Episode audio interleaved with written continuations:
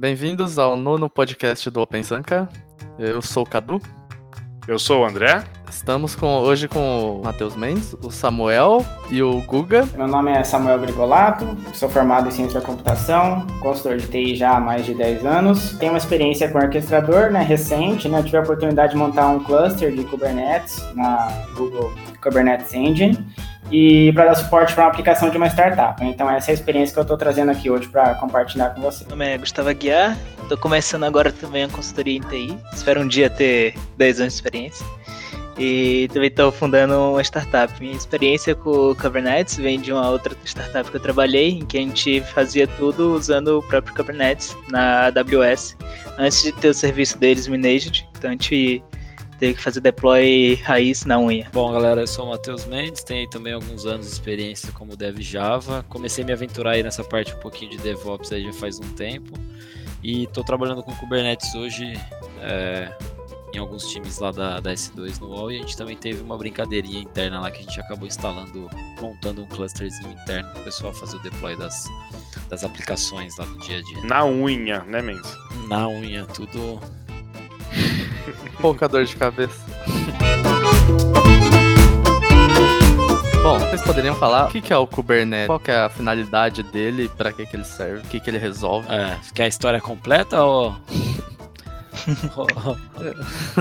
ou um resumo? Porque, assim, a história é grande, né? Vem lá do eu não lembro do paper lá, acho que era Borg, que é uma iniciativa do Google. O Google começou a ter muitos problemas com aplicações em containers, né? Eles tinham inúmeras aplicações e alguns engenheiros lá internamente fizeram alguns estudos lá e começaram a rascunhar algumas coisas. De, de um dos papers, inclusive paper, esse paper está na internet para quem quiser ler. É, a galera consegue entender lá da onde foi a ideia deles de começar com o Kubernetes, né? É, é, interessante, eu tô tentando lembrar o nome, acho que se eu não me engano é Borg mesmo, cara. Não sei se eu tirei. É isso, é Paper. Certo, é Borg. É isso mesmo, né? Borg Paper, algo assim. Se a gente procurar aí. Cara, eu, eu, até quando eu tava empolgadão, que eu conheci o Kubernetes lá no começo, eu tentei dar uma lida, né? E, cara, assim, é, é bem pesado mesmo, bem, bem científico, bem é, acadêmico mesmo, né? E aí algumas, algumas soluções foram evoluindo desse, desse primeiro estudo, né? Que era a questão de eles, eles não conseguiam gerenciar manualmente tanta aplicação e tanto container, então eles precisavam automatizar isso. E aí algumas iniciativas foram, foram brotando desse, desse paper, né? A gente tem o Mesos, tem até o próprio Swarm, todos vêm, herdam aí essa ideia inicial do Borg. E aí... Primeiro orquestrador que surgiu? Cara, não. Hum, isso é uma boa pergunta, né? Não me engano, o Kubernetes surgiu como uma tentativa de tornar o Borg open source, aí tirou todas as dependências da Google e foi fazendo um negócio quase do zero. Então, antes dele, tinha o Borg. E antes, durante essa história aí de Borg e Kubernetes, também tem o Tupper, que é do Facebook, né? Isso. Então tem outros, outras empresas grandes que tiveram os mesmos problemas e fizeram seus próprios orquestradores. Tem até um slide que mostra essa hierarquia, né? Que é, é o Borg lá, baseado em C Groups, né? E, e aí vem Mesos, Cloud Foundry, Kubernetes, e alguns outros aí. É uma coisa que eu acho legal, assim, um diferencial, assim, do, do, a gente está falando do que é o Kubernetes, né? Acho que um diferencial com relação aos outros é justamente o fato dele ser é, ter base na Google, né? Assim, na experiência da Google, porque por mais que tenha outros que tenham é, raízes também em empresas muito grandes, eu acho que é difícil achar uma empresa que tenha um parque tecnológico igual da Google, porque eles têm aplicações muito variadas, né? Então, eles têm realmente uma estrutura lá muito diversificada e, e, logicamente, sistemas gigantescos. Então, eu acho que essa experiência coloca mesmo o Kubernetes de, em um patamar diferente, por exemplo, do Docker Swarm, né? Eu acho que é uma das, das vantagens, assim, né? Ter, ter esse nível de maturidade por baixo, né? Pelo menos eu vejo dessa forma.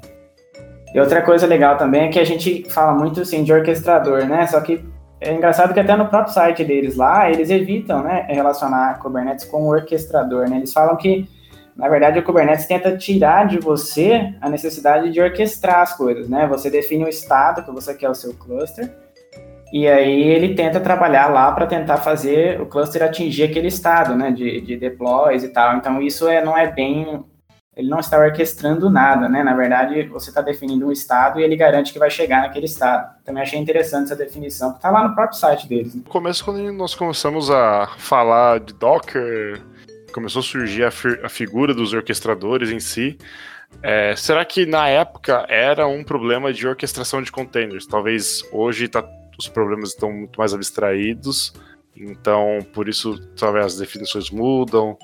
É, talvez tipo o problema de orquestração ainda existe, só que agora é transparente para gente. Igual, tipo, o, o, problema mudou, né? Agora o problema é manter o estado do cluster, igual você falou. Será que foi uma evolução natural dessas, desses serviços, softwares barra framework, sei lá, então? É, eu, eu vejo dessa forma, é, vou até explicar o motivo, né? Assim, pelo menos assim, pensando assim de, de, de, cara, assim, né? Você orquestrar, ok, eu vou fazer um script SSH, um script bash lá que, que faz um passo depois do outro para atingir um objetivo, né? Implantar uma solução, subir um banco, implantar um ambiente de teste, sei lá. Quando você está fazendo isso de maneira assim, você está orquestrando essas coisas, é, se para no meio do caminho, você tem uma dificuldade muito grande de retomar, né? E eu acho que isso, essa dificuldade que é inerente de sistemas distribuídos, fez com que essa estratégia de não, vamos tentar declarar ao invés de fazer de forma imperativa, né? Vamos declarar o que a gente quer e deixa a ferramenta bater na parede lá até ela conseguir. Eu acho que isso, por isso que evoluiu dessa forma, né? É, eu acho, né? E é, para mim é algo bom, né? Eu prefiro realmente dizer que eu quero três réplicas e se o nó pegar fogo, é o Kubernetes que vai é, cuidar disso, né? Para pegar e colocar no outro nó aquela terceira réplica da, da minha aplicação, né? É, eu acho que eles acabam fazendo essa tradução aí do, né, de tirar o orquestrador, porque eu acho que é isso que o Samuka fala, mas se parar para pensar, os orquestradores, entre aspas, de hoje, todos são dessa maneira, praticamente, né? O, o Mesos também, a gente não, não fala para ele o como, a gente fala o que, né? O que eu quero e o como ele se vira lá. A gente passa algumas né, definições, ó. Talvez eu quero que a minha, sei lá, eu tenho 10 réplicas, mas eu quero que três réplicas estejam na área X.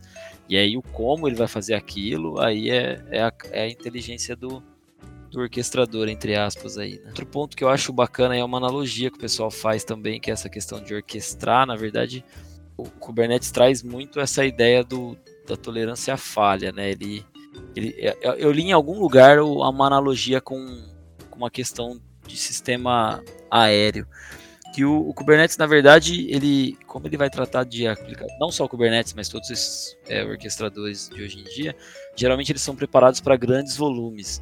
E a gente sabe que em computação, grandes volumes, a gente tem uma, vai ter, vão ter falhas que são que fogem do controle do software do produto que foi desenvolvido, né?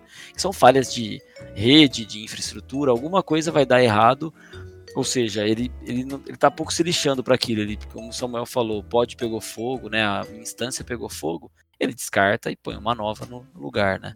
Ele não vai, vai ficar ali tentando recuperar aquele cara, né? É, algo, é, um, é uma estratégia bem bacana também. Antes de a gente falar do, do próximo tópico, é, ouvindo as explicações de vocês, me vem na cabeça assim, tipo, tá, a gente definiu o que é o Kubernetes e provavelmente a gente falou também, né, quais problemas ele resolve, talvez cada um de, de uma forma.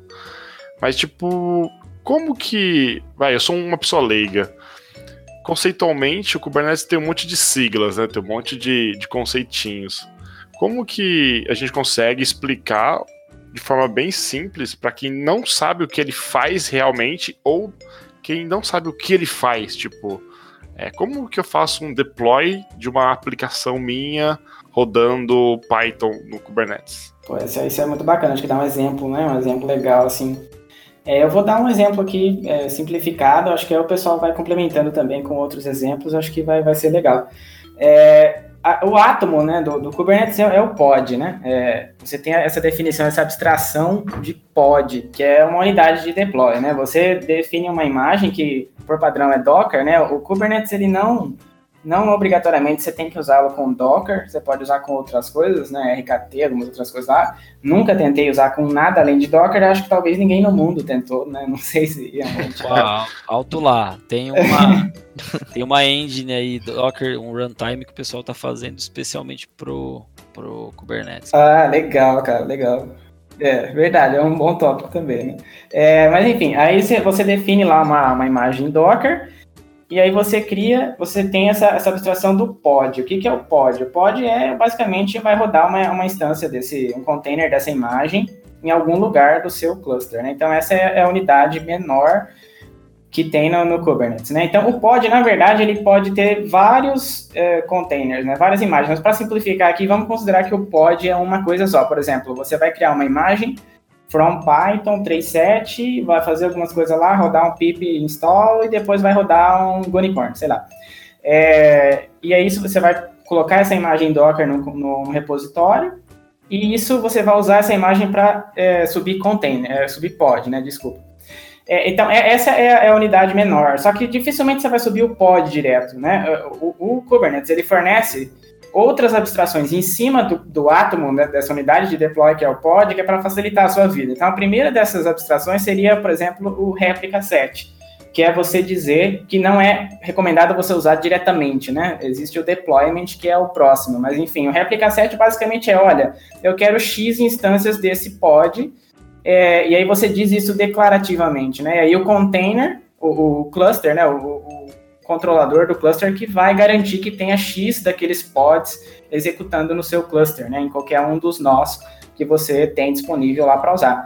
Em cima do replica set você tem o deployment, né? Que é basicamente fornece algumas opções a mais ali em cima para você poder manter esses replica sets também sempre é, configurados. Então, basicamente, os primeiros descritores que você vai criar quando você começa a trabalhar com Kubernetes são os descritores de deployment, né? Que basicamente você diz ali que você quer X daqueles pods rodando, né? E isso você.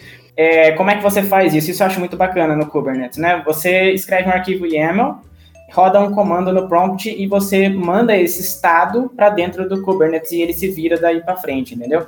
é, é, é, tudo assíncrono por padrão, né? Isso é, é, bem recorrente no Kubernetes, né? Então, na verdade, também é com, com as outras ferramentas, né? Hoje em dia.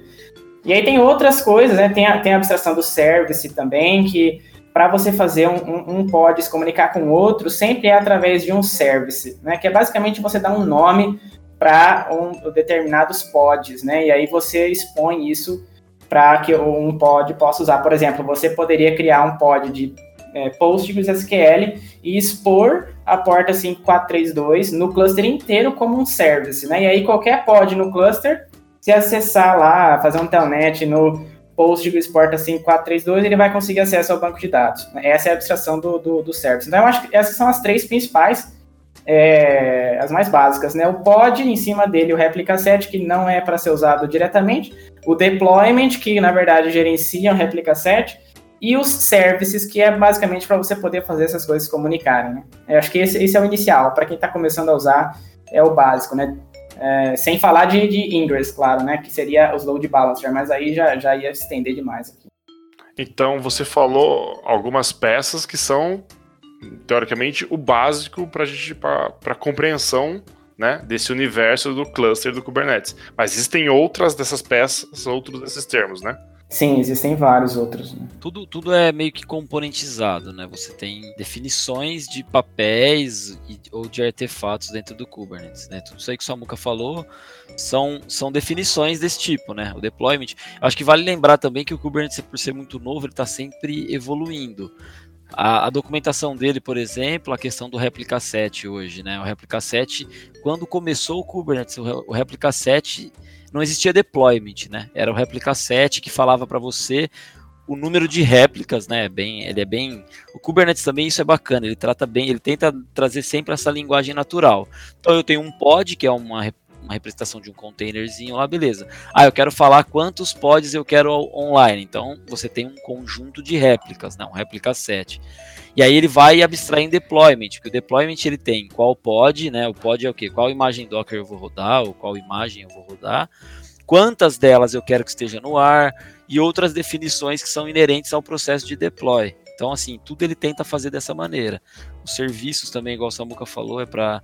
Eu acho que vale depois colocar na descrição aí, tem centenas de vídeos que são bem legais com essa questão, porque assim, é difícil. Eu, pelo menos, eu senti essa dificuldade em chegar para alguém que, igual o André falou, é leigo, mas é leigo em, em quê? Em Kubernetes ou em computação no geral? É um cara que está começando na área de programação ou é um cara que está começando no Kubernetes? Porque você pegar alguém que realmente é leigo aí, que tem pouco tempo de experiência na área, que que conhece pouco, para você explicar para ele o que é o Kubernetes é difícil, porque ele já é baseado em uma série de outros conceitos que ele espera que você saiba, para que então ele te dê ferramentas para automatizar e melhorar isso.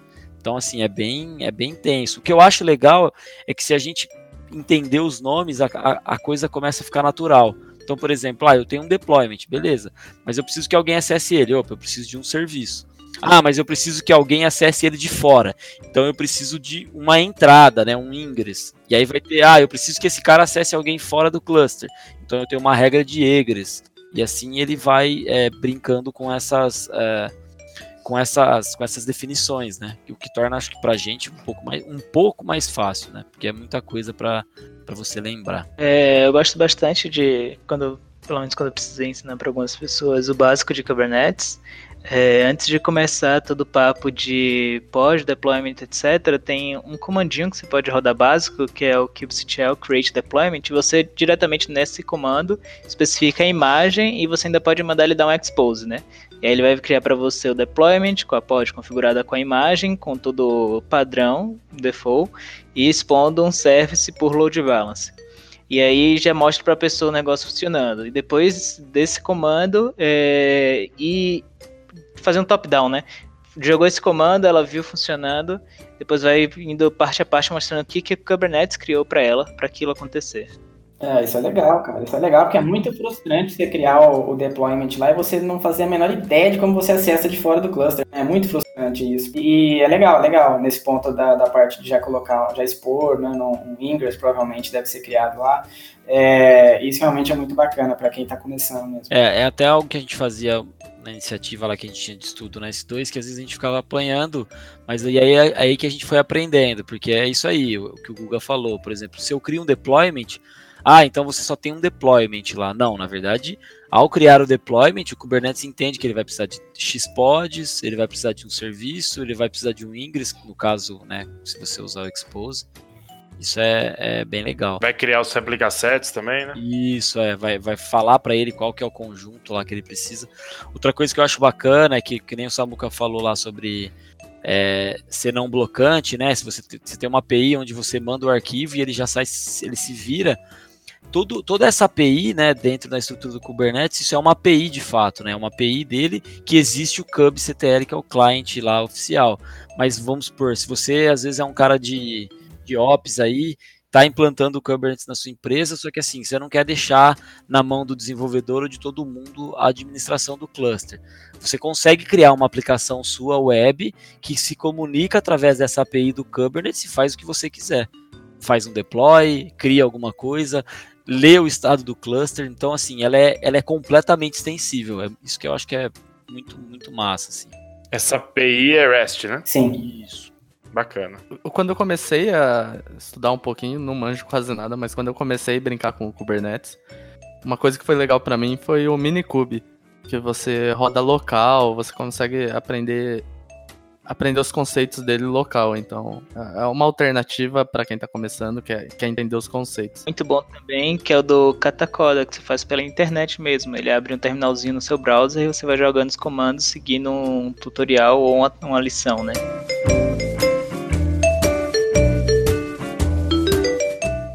Bom, e então por, que, que a gente utiliza o Kubernetes? Qual, o que, que ele traz de vantagem no lugar de rodar um Docker diretamente? Ou você orquestrar manualmente? Acho que é uma pergunta. Foi pegadinha, né, Cadu? tá na pauta é do André. É, é difícil. É algo que é difícil ser respondido naquele sentido, a mesma coisa do monolito versus microserviços, né? Flameware, outra é, Flameware. Se falar aqui, ah, por que, que eu usaria? Eu vou ter uma aplicação só, num container só, que não escala.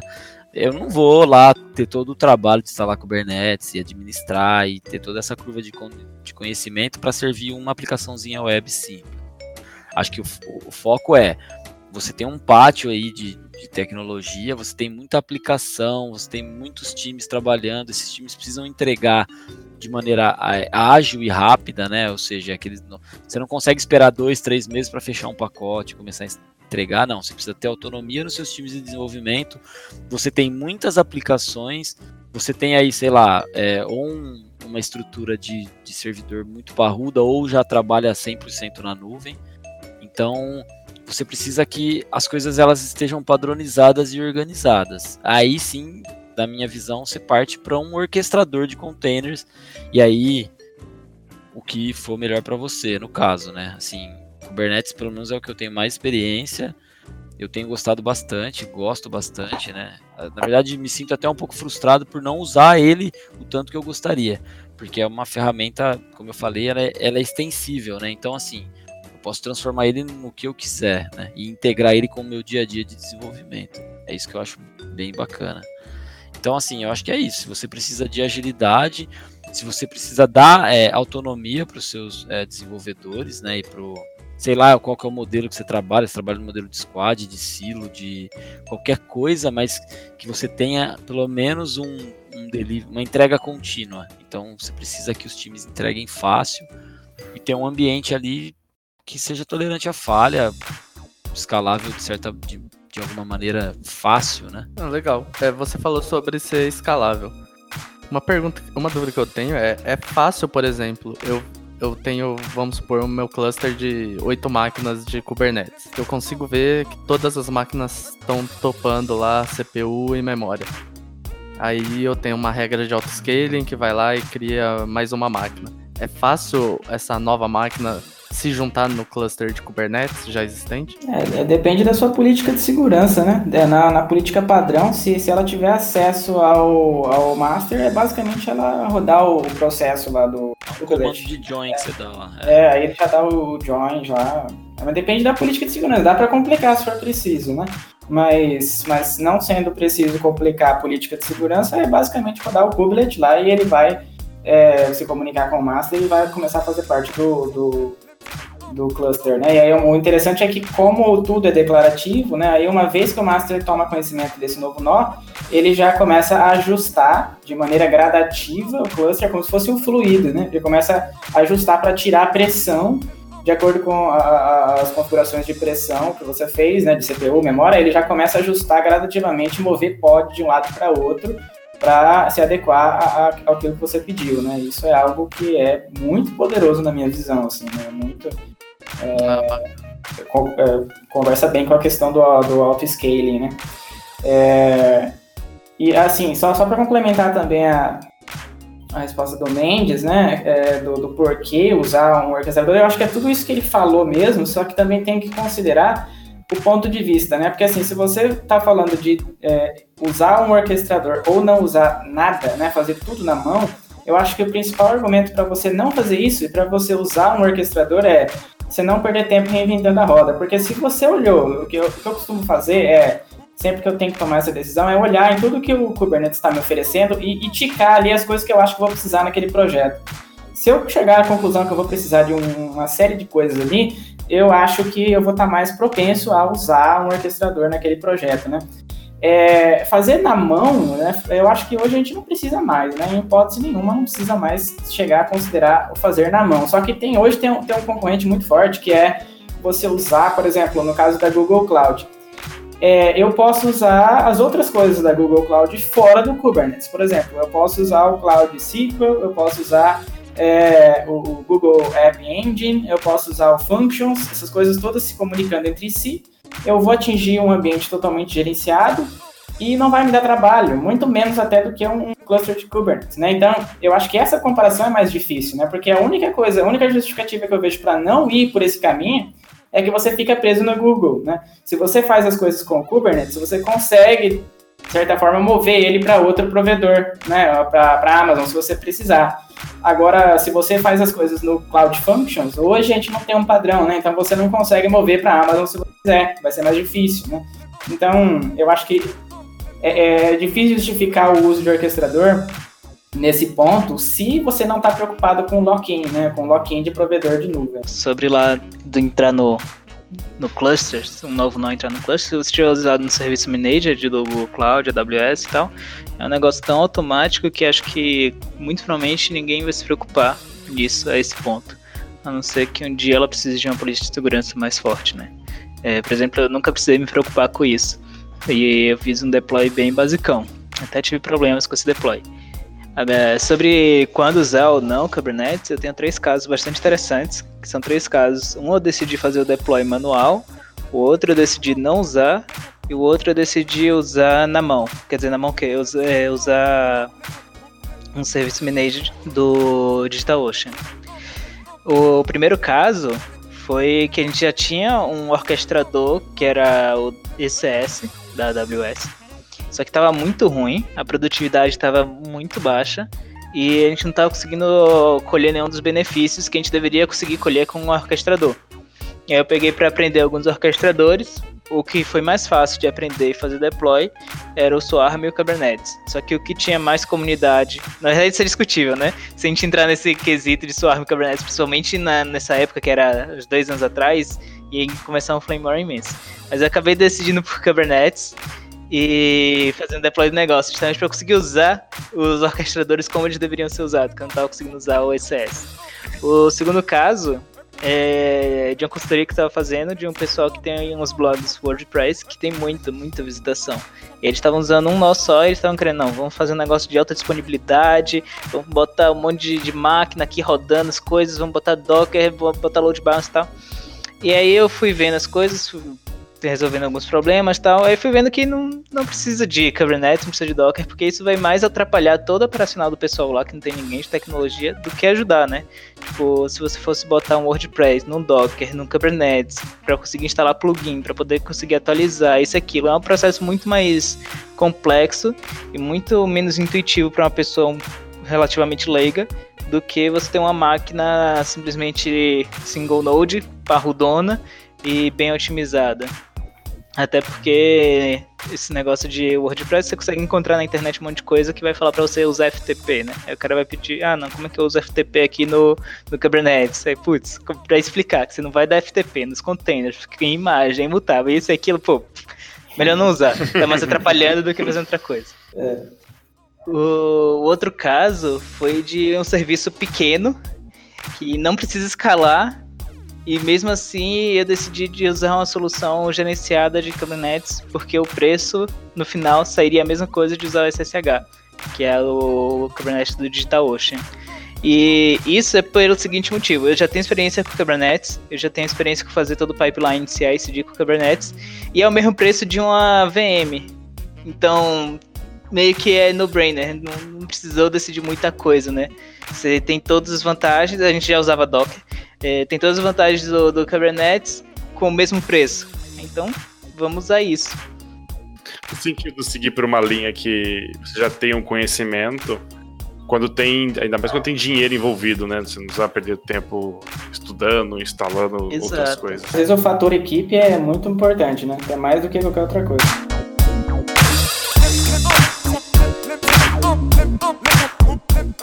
Galera, legal. É, bons argumentos aí, então espero que quem tenha ouvido o porquê usar um orquestrador consiga aproveitar esses argumentos que vocês deram. E agora eu queria puxar um próximo assunto que é sobre os usos de Kubernetes. Vocês hoje, no que vocês usam Kubernetes? A, além de, sei lá, subir uma aplicação, rodar um job, ou rodar o sua pipeline de CI/CD, quais são os usos que vocês veem e que vocês usam hoje para essa plataforma, esse orquestrador? Tipo, eu gosto muito de usar o simples no Kubernetes. Uh, o, mais, o mais simples que eu uso no Kubernetes é o que eu uso atualmente, que é fazer deploy de algumas aplicações web, alguns serviçozinhos que não, não dá nem para chamar de microserviço. São os monolitinhos bonitinhos. É, com a pipeline de CI e CDs, bonitinha também, que se dá commit no GitLab, ela faz o teste da deploy, né? É uma coisa super simples, é um uso bem, bem lindo do Kubernetes e que me deixa bem satisfeito.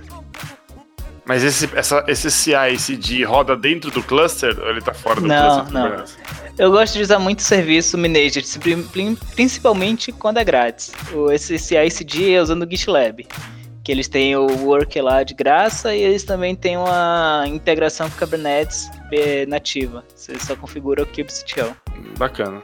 Só porque a gente está falando de CI, né, CD, é, eu também acho que usar esses serviços aí gerenciados é sempre melhor, né? Só que eu tive uma experiência de colocar um Jenkins e olha que é o Jenkins, né? O Jenkins é parrudo, é complicado de configurar. eu tive uma experiência de colocar o Jenkins dentro do Kubernetes e funcionou muito bem, assim, né? A, o fato dele estar tá rodando dentro do Kubernetes permitiu com que ele fizesse algumas coisas como rodar é, como jobs, né, as builds. De, então, eu não precisava ficar me preocupando, assim, de configurar os slaves. O Jenkins, ele não tinha slave configurado, né? Os slaves eram basicamente todos os nós do cluster, porque você, ele gerava um job, né, com uma imagem Docker lá que fazia, que era um slave do Jenkins e rodava a sua construção. E essa imagem, esse pod, né, ele já ia para um, um nó do cluster que está com pouca carga de trabalho lá. E isso eu achei que ficou bacana, né? É, é foi uma, um CI que estava dentro do cluster e estava funcionando muito bem, né? E, e, outras coisas ficaram muito simples também. Por exemplo, eu, eu, no processo de testing de integração, como o, a, a, construção estava acontecendo dentro do cluster, ela já tinha acesso a todos os services, né? Então eu poderia é, fornecer services de teste é, dentro do cluster sem nenhum tipo de problema de controle de acesso, não tinha que preocupar com nada disso, porque já estava tudo dentro do cluster protegido, né? Eu podia simplesmente acessar ali pela pelo nome mesmo do service e tudo certo, né? Então, por mais que no começo deu um pouquinho de trabalho para configurar em si o Jenkins lá dentro, uma vez que ele estava lá dentro, ele funcionou muito bem, né? É, eu acho que isso foi, foi bacana. Por outro lado, ultimamente eu não tenho mais feito isso, né? Eu tenho, nos últimos projetos aqui, eu tenho usado o Google Cloud Build, por mais que é uma solução ainda bem imatura, né? Mas ele tem atendido muito bem e é muito simples, né? E assim, é, é, não te dá um custo adicional, né? É, você paga por minuto de build lá, mas normalmente costuma ser negligenciável, né, o custo do, disso. Então, essa parte de CI, eu não sei ainda se o que é melhor, né? Eu só sei que tem vantagens dos dois jeitos, né? tanto fora quanto dentro do cluster. Caso desse Jenkins rodando dentro do cluster seu, os builds dos jobs do Jenkins seriam deployments no Kubernetes, então? Na verdade, não é, não é deployment, por quê? Porque o deployment, né, o conceito de deployment do Kubernetes, ele vai garantir que tenha determinadas instâncias do seu, seu pod ali rodando. No caso da build do Jenkins, não é assim, você só precisa de, de pod se você tem build para rodar, né? Se você não tem nada na fila, você não precisa de nada rodando, nenhum slave rodando. Então é por isso que o Jenkins, nesse caso, quando ele está configurado assim, ele não usa deployments, ele usa jobs, né? Job é, você diz que é um container e ele sobe aquele container, aquele pod, para executar aquela carga de trabalho. Uma vez que aquela carga de trabalho terminou, acabou o assunto, entendeu? Ele não está ocupando nada em nenhum nó do seu cluster. E isso ficou muito bacana, eu achei. Assim. Bacana, caramba, bem bacana mesmo. E algum plugin do Jenkins para conversar com o Kubernetes? Então essa parte é meio complicada, porque é uma é uma imagem Docker fornecida pela Google que eu joguei dentro do cluster da GKE lá e funcionou, entendeu? Então você corre um risco danado nisso, né? Porque para atualizar esse Jenkins eu não quero nem saber como é que você vai ser feito, né? É, você fica dependendo, né? Você fica dependendo de, de, da galera lá atualizar esse essa imagem Docker, porque é uma imagem completamente customizada. Né? O lado bom é que é assim, foi subir o pod, o deploy, jogar o deployment do Jenkins e ok, entendeu? Ele já estava lá autorizado a, a criar é, os jobs dentro da. Eles falam basicamente assim: olha, se você quiser, tem uma, uma 300 páginas para você configurar o Jenkins para com, comunicar com o cluster. Ou você usa essa imagem Docker fornecida por nós aqui, bonitinha, né? É bem penteada e, e, seja feliz. Aí eu fui pelo caminho que eu ia ser feliz, né? Eu não sei se eu vou continuar sendo feliz por muito tempo aí, mas pelo menos a ideia. É Acho que é legal falar isso também, que assim, provavelmente essa imagem só vai funcionar num GKE da vida, né? É, Porque sim, nesse a, caso. A Google faz muito, não só a Google, mas a comunidade faz muito isso. E tem sempre essa diferença, se a sua estrutura é bare metal, né, para quem não sabe se a sua estrutura é própria ou se você está usando um cloud da vida. Só que é legal, é isso que o Samuca falou. A, Google faz bastante isso, né? A comunidade eles colocam muitas é, imagens utilitárias. Por exemplo, acho que numa próxima oportunidade a gente pode até entrar em questão de Nginx Controller, Ingress Controller, alguns é, utilitários que a gente acaba configurando o cluster, né? para servir aplicação web, por exemplo.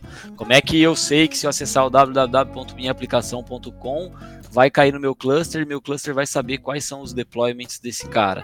Tem uma, tem uma técnica e uma estratégia para isso.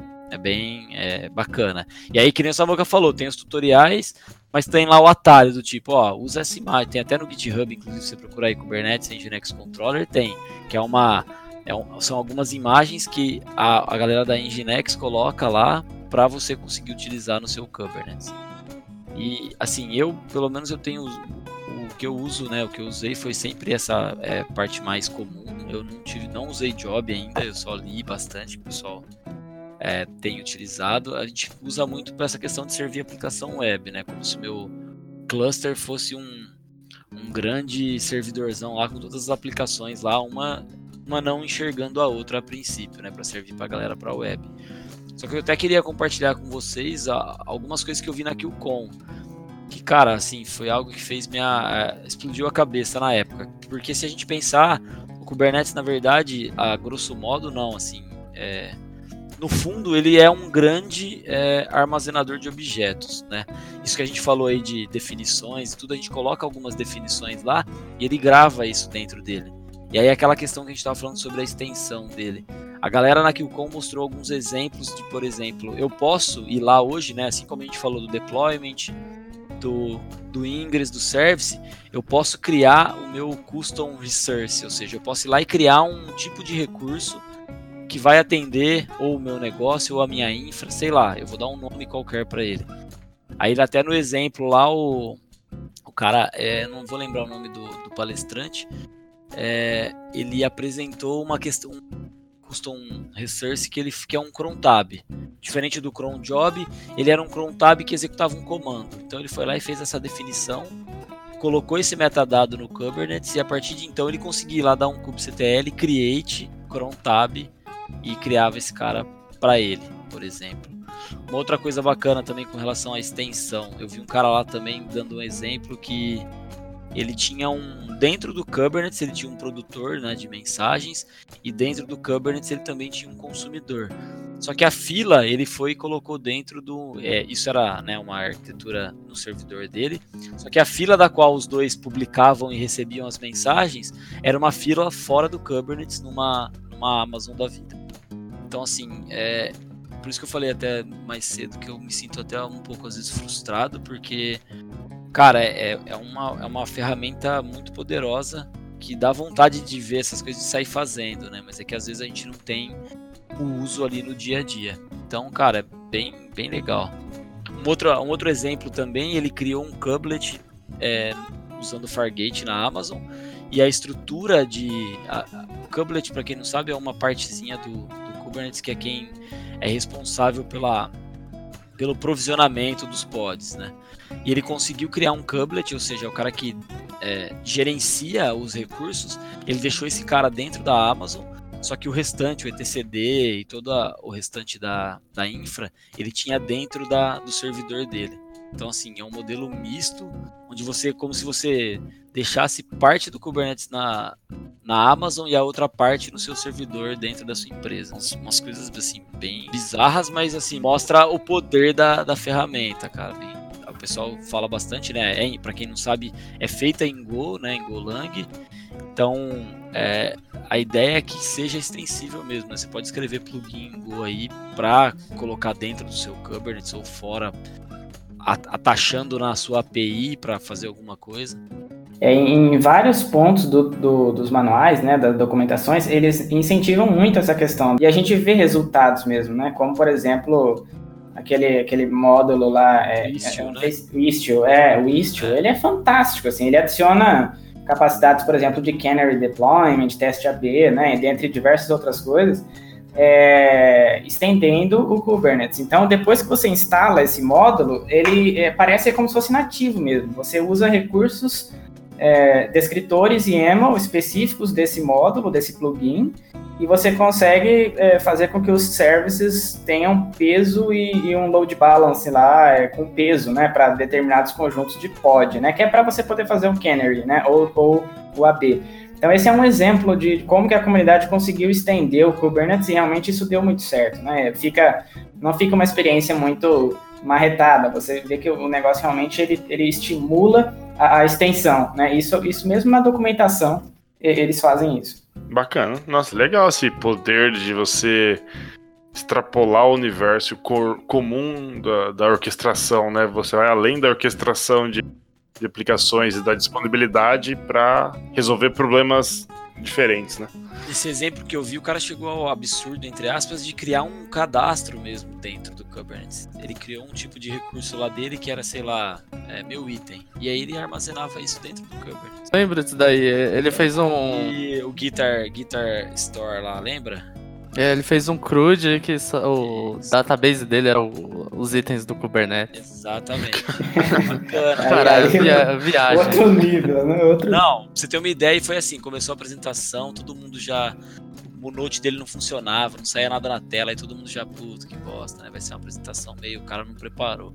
Cara, foi de longe a melhor apresentação do dia, assim. O cara explodiu a cabeça de muita gente, cara.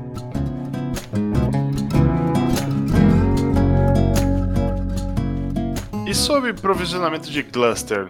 Né? Tipo, porque instalar o Kubernetes não parece ser uma coisa muito trivial, pelo menos a minha experiência. O Mendes acho que tá aí pra concordar comigo. É, hoje, que- hoje é, vai. Ah, hoje é, Kubeadmin. Cluster, não, é, no cluster dev, né? A gente não fez nada, né? Prod a nível. Pensando em segurança, pensando em acessos, essas coisas. Mas no começo não foi trivial escolher driver de rede, é, o que, que era isso, o que, que liga com aquilo, o que, que raios quer ser TCD, por que, que eu tenho que colocar ele desse lado aqui. E eu queria saber da experiência de vocês é, sobre provisionamento de cluster.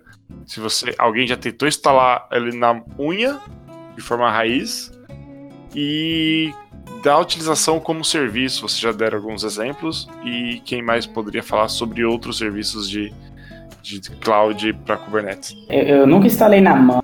Eu acho que eu nunca vou fazer isso na minha vida, espero, né?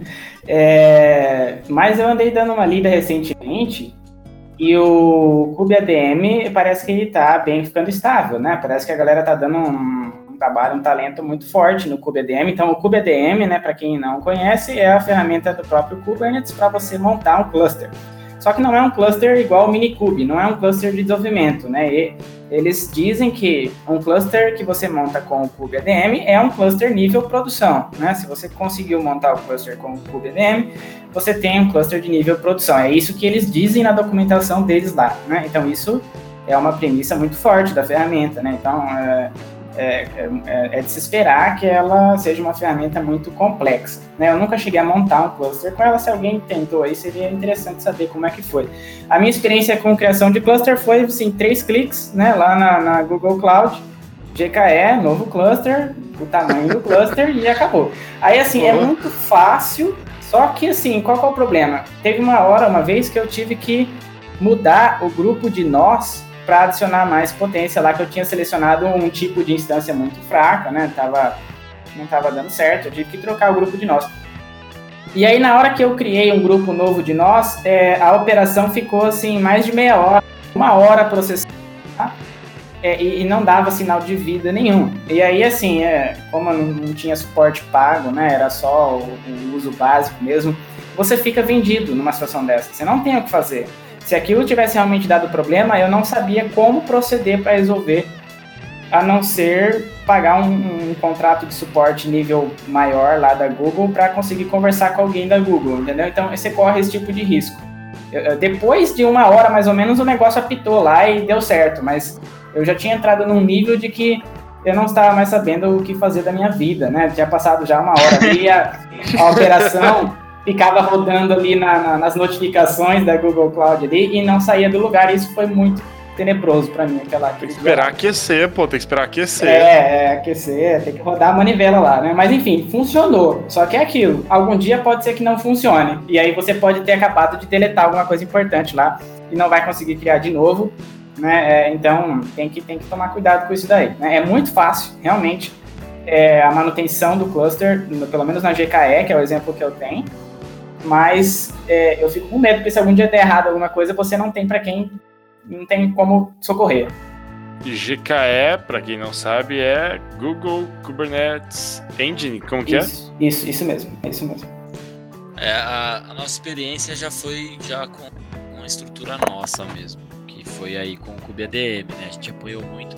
Na verdade, eu peguei, na época que comecei a estudar, eu montei, eu aluguei três máquinas no Digital Ocean 3, é, na época acho que era o Ubuntu, sei lá.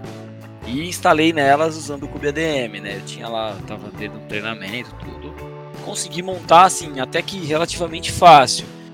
É aquilo que o André tava falando, quando eu falo que não era pronto para produção, apesar de ser bem complexo, tá certo? Assim, não fiz os. Não, não cheguei a fazer os guias de hardenização, de mudar, de utilizar RBAC ou não, enfim. Mas assim, era um cluster funcional com três, é, com três máquinas, né? Máquinas distintas mesmo, né? Porque a gente às vezes vai brincar com esses administradores, a gente sobe aquele famoso cluster de uma máquina. Então a gente não tem ali tanta é, realidade no que a gente está fazendo.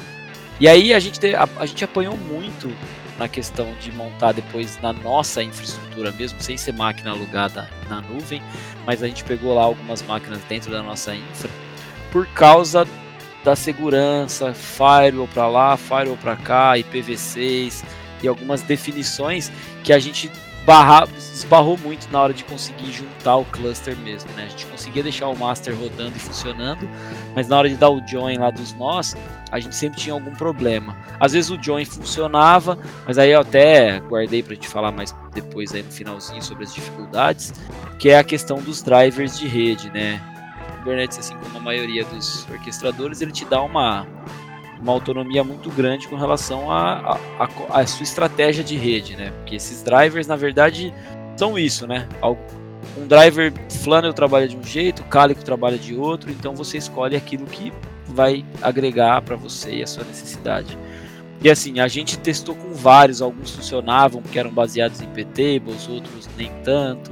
Então a gente teve assim uma série de problemas e aí, como acho que o Samuca até comentou, e, e, até eu falei também no começo sobre a, aquela questão do conhecimento na hora de você trabalhar com Kubernetes.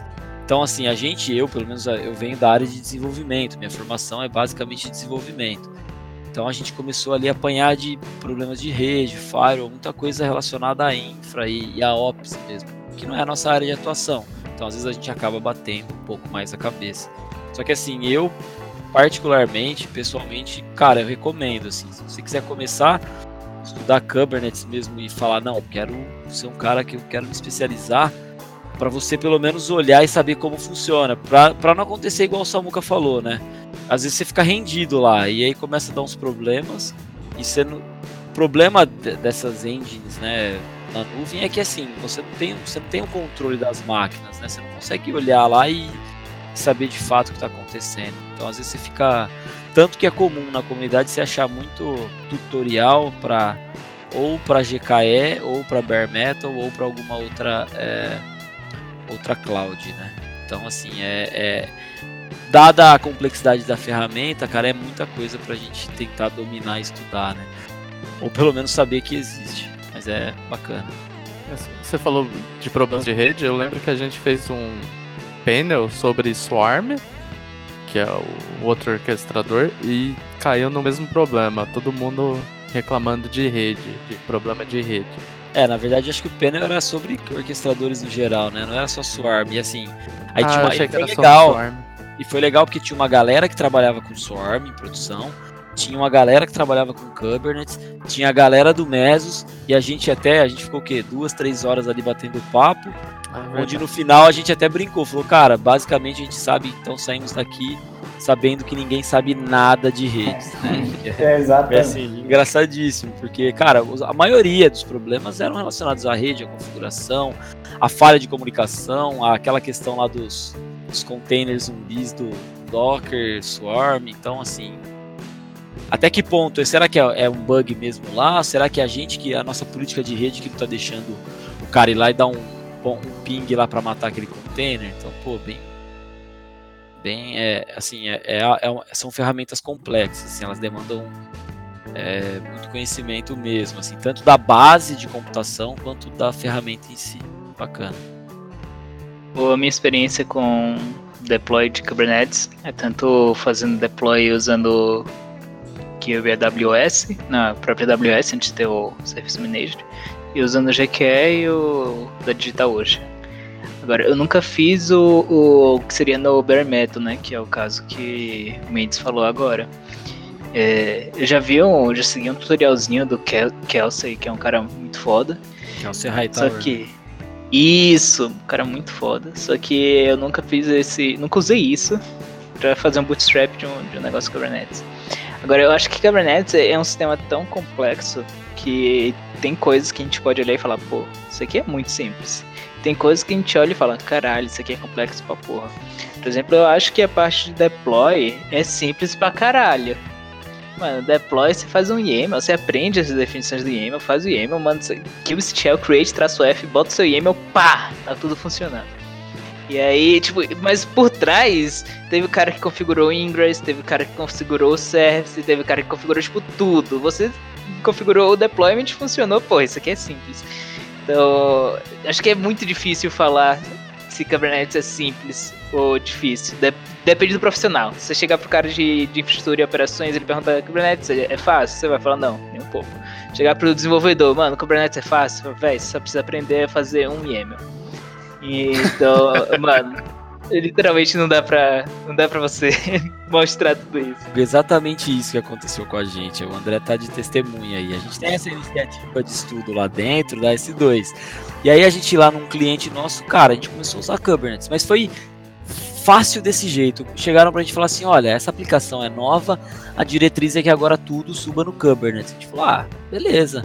A gente chegou lá, pô, ó, tem que fazer esse YAML aqui, assim, assim.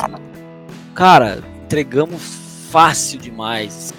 Ah, tem que criar um certificado aí, não sei o que. Pô, só aqui, ó, só gera aqui o certificado, coloca aqui dentro do YAML e instala lá.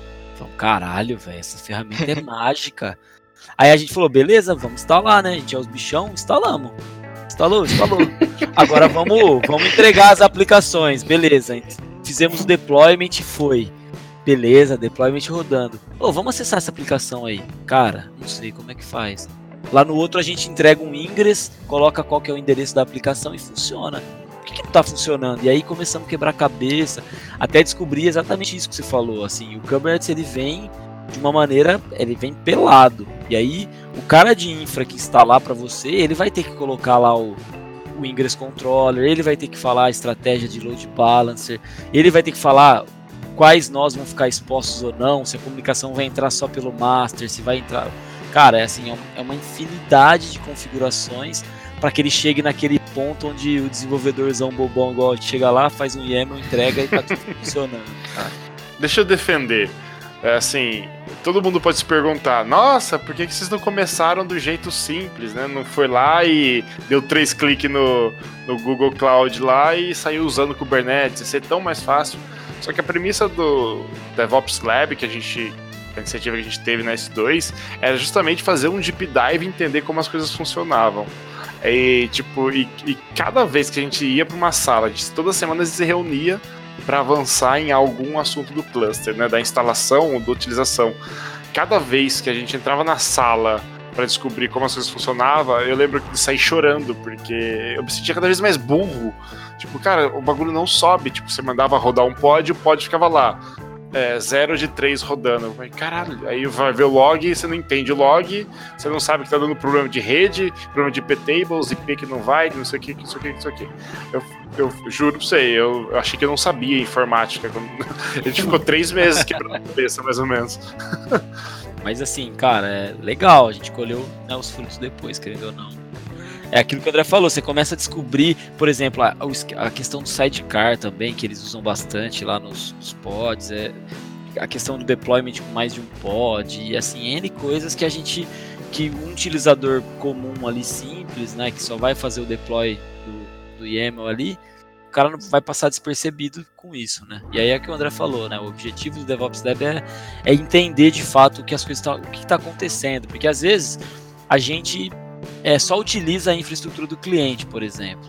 E aí a gente, a gente tem essa premissa de, cara, a gente não quer só usar, a gente quer pô, identificar uma oportunidade de melhoria, poder sugerir para o cara. Então a gente começou, pô, então a gente tem que entender como as coisas de fato funcionam para a gente ter um domínio daquela tecnologia. Ah, legal. E, e isso aí é, tem também a questão de, ok, você tem as dificuldades quando você sua própria instalação, e você vai ter outras dificuldades quando você estiver usando uma instalação iniciada, né? Eu tenho um exemplo disso que eu quebrei a cabeça bastante também. Quando você coloca, tá usando o GKE, né, do Google, você para usar o Ingress, você, é, você é orientado, né? Você tem, você pode usar o Ingress Nginx lá, manual, mas é outro tipo de coisa que a Google chega para você e fala, olha, meu amigo, eu tenho aqui o meu Ingress, né? Usa ele que é mais fácil. Aí você vai fazer o quê? Você vai usar, né? Aí é, eu usei o Ingress da própria Google Cloud, porque fazia sentido naquela situação. Aí eu coloquei um certificado e depois, na hora de atualizar esse certificado, quando você começa a se acostumar com o Kubernetes, né? Aí o que, que você tem que fazer? Atualizar um YAML e rodar ele lá para colocar ele dentro do cluster de novo, né? É, é, assim que a gente se acostuma. E eu trocava lá Simples assim, né? É, é de, deveria ser simples assim, né? Aí, aí você atualiza lá o certificado, bonitinho, manda ele para dentro do cluster e você fica lá acessando a URL e o certificado não muda, fica o certificado antigo, né? E, e aí? E aí que você novamente, né, é uma coisa que você fica na mão. Aí, sorte que outras pessoas já tinham passado por isso, é, e era um bug mesmo no Ingress, eu não sei se hoje ainda acontece, mas era um bug no Ingress da, da Google Cloud que se você não trocasse lá uma tag, lá, alguma, qualquer coisa no descritor, ele não reconhecia sozinho uma troca na, no certificado, né? Então, ele não atualizava, ele não ia nunca atualizar mesmo. Então, é, é, você tem as dificuldades também específicas de cada provedor que você vai ter que passar. E isso acontece não só com o Ingress, mas também com o Storage, né? É, na Google Cloud, você vai querer usar o Google Cloud Storage. Na AWS, você vai querer usar o S3, né? Como uh, um provedor de, de, de, de, alguma coisa lá, né? No caso, não o S3, né? O próprio EC2 e tal.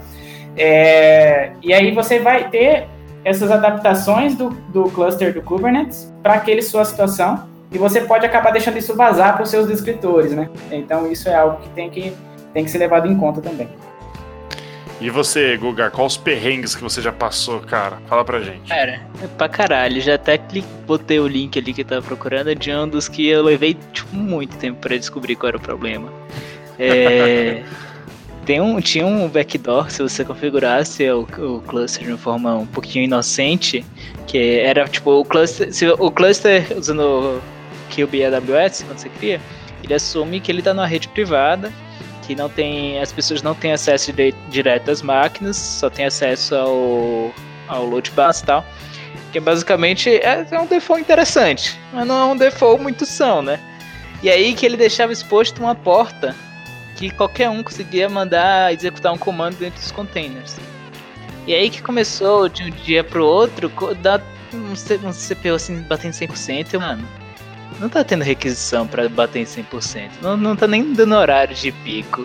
O que que tá acontecendo? Ela vai eu procurar. Né? Tipo, todas as pods são normal, tá tudo normal. Aí do nada, pá, um nó morre. Um nó morre e não volta mais. Eu, caralho, mano. O que foi que aconteceu? Aí eu mato o nó, volto o nó, entro no, no nó que, tá, que vai começar a entrar container pra ver o que tá acontecendo. E eu fui vendo que tá começando a subir uns negócios estranhos. Eu dei o PSWX, fui vendo que tava começando a, a a, se subir uns processos estranhos. Aí do nada recebo um e-mail da AWS falando: olha, sua conta tá sendo parte do DOS. Eu, mano, Eita. que, que é isso? que que é isso? Aí eu descobri, depois de pesquisar backdoor Kubernetes, um artigo no Medium muito interessante que inclusive mostra na prática como que funciona esse, esse backdoor. E eu tava sofrendo exatamente o mesmo negócio, o mesmo ataque. Era um, um, uma porta que estava aberta, o, tinha um, provavelmente um bot rodando todos os IPs que ele conseguia nessa porta, tentando dar execute em algum um container qualquer. Ele conseguia. E aí as máquinas da, do cluster estavam tudo minando um. Acho que era Monero. Era alguma coin aí, que tava tudo minando essas coins. E aí, mano, eu demorei quase o dia inteiro procurando esse problema. Só para descobrir que uma configuraçãozinha básica, que era não deixar você fazer requisição anônima no, na porta, não estava não tava configurado. Foi literalmente Caraca. mudar uma linha. Mudar o, a, a, a, autorização de anônimo para não autenticado. Mas esse, esse backdoor era um bug ou é literalmente um, um proposital esse backdoor lá? É um backdoor proposital. Eles supõem que você vai configurar corretamente a parte de autorização e autenticação. Eu só acho que o default não foi muito inteligente. Você botar default se aceitar requisição anônima não é muito bom.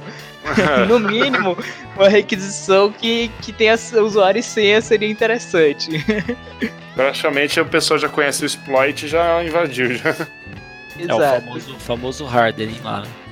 É, É, Exato. exatamente. O Cube ADM, ele já te, quando você instala Bare Metal, ele já te prende a um certificado que ele gera na instalação. Aí se você quiser, você tem que exportar isso. Tá, Eu acho que mudou é, essa, essa parte aí do backdoor, né? De, de não poder deixar acessar diretamente as máquinas do cluster, porque você consegue rodar as coisas lá dentro. Por um tempo, na própria GKE também foi assim. Também tinham esse tipo de configuração. E olha que, teoricamente, é uma configuração que a Google te recomenda usar, né? Então, se você fizesse errado e trocasse o grupo de. Porque, assim, por mais que o Kubernetes ele é gerenciado lá, você consegue ver as instâncias lá, né? Que estão rodando esse cluster. E se você configura errado e deixa o acesso global para aquelas máquinas, você passaria pelo mesmo problema em um serviço gerenciado, né? Então isso realmente é complicado. Mas mudou. Depois de um tempo eles notaram que eles fizeram besteira lá e, e aí não, aí não era mais, não dava mais para fazer sem autenticar. Tinha que autenticar as requisições aí para essa essa porta específica. Que bom. É, é, É, realmente. Fico um pouquinho mais feliz que até o Google passou por isso. é, é, Bom. Ah, bacana, galera. Alguém quer falar mais coisas? A gente já pode encerrar. Como assim? Eu poderia passar a noite toda falando de perrengue, gente? Nossa, você tem perrengue? Pode contar. Conta uma mais engraçado. Mais engraçado? Ah, não tem muitos engraçados, não. Tem uns muito besta. Tem os tipo, tristes, né? Triste. É, mano, economizando dinheiro, você faz o quê? Você bota o mínimo de tudo possível. E aí eu descobri que o mínimo de tudo possível não é muito bom. o Kubernetes, ele é muito, muito hungry, né? Resource hungry, ele é muito faminto. E se você botar pouca memória RAM, obviamente vai dar ruim. Isso aí, tipo, eu nem, nem tinha pensado, não, não tinha nem... nem... Tinha passado direto. Eu já botei 2 GB de RAM, pensando, nossa, isso aqui é suficiente, mas não era. 2 GB de RAM não foi o suficiente. Só que o problema mais, mais grave foi de espaço de espaço de disco. Eu tinha botado 20 GB de espaço de disco, as imagens que a gente estava usando era de negócio de que a gente estava no deploy. Era negócio de NLP que tinha que fazer compilar uns negócios C++ e tudo mais, e a imagem não estava otimizada. Então, a imagem deploy era a imagem de build também. A imagem tinha 2 GB. E aí que, tipo, as, ele no, o Kubernetes ele não deleta as imagens que estão sendo usadas, porque eles estão sendo usados por containers. Ele também ele tem uma política de cleanup que ele não deleta as imagens recentes. Então, dias que a gente fazia deploy muito frequentes, os 20 GB eram usados rapidinho, né? Você dava 10 deploys e usou 20 GB. Ele tentava limpar e não conseguia limpar. Ele tentava limpar não conseguia limpar. E o que ele fazia, tudo bem. Eu não consegui limpar, esse nó morreu. E aí ele ia matando todos os nós. E aí eu- É, porque tá morrendo os nós? O que que tá acontecendo? Tá faltando memória? Como assim tá faltando memória de disco, né? Tá faltando disco? Como assim tá faltando disco? E até descobri que o failure mode do, do Kubernetes é tudo bem, não posso limpar, então vou jogar isso aqui no lixo. Até descobrir isso aí, demorou um pouquinho também. Aí foi só aumentar disco.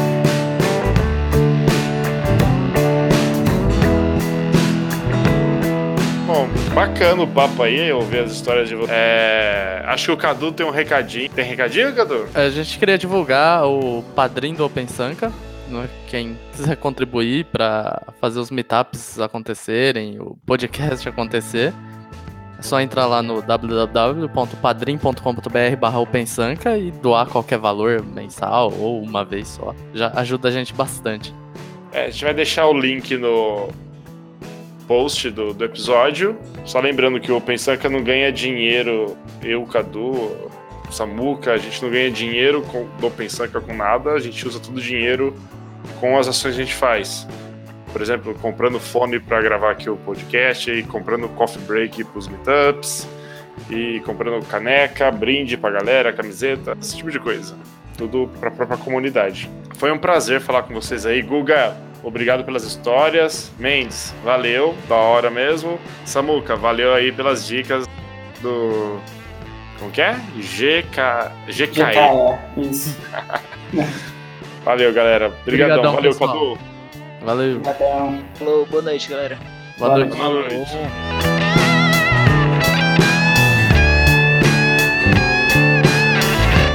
Achei que foi. O agradecimento foi estranho. Você falou obrigado, Guga, pelas histórias, obrigado, Samuel, pelo conhecimento, e pra mim você falou obrigado aí. Eu, se eu estivesse escutando esse podcast, eu ia me zoar. Caralho, mano, olha lá. O cara te agradeceu, tipo, você tá cumprindo tabela, pô. tá vendo, Cadu? Ó, eu não queria falar, mas você, Mendes, mora no coração do Pensanga. Você e o, e o Bahia são as pessoas que mais participaram do nosso podcast.